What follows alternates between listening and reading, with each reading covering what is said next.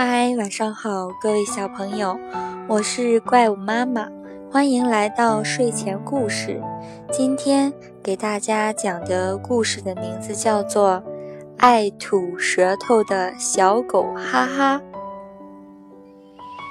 一天，小兔子正在吃饭，哈哈就伸着舌头。小兔子生气地说：“哈哈，你看看你！”干嘛老是往外伸舌头呀？弄得口水到处都是，多不卫生呀！哼！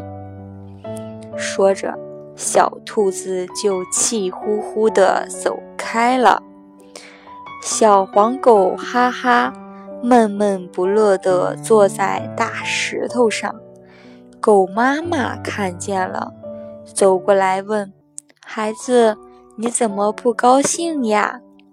小黄狗哈哈说：“小兔子说我爱伸舌头，很不卫生。”狗妈妈听了，微笑着说：“我们之所以爱伸舌头，是因为我们的体表几乎没有汗腺。”而我们的舌头上有丰富的汗腺，可以帮助我们体内散热。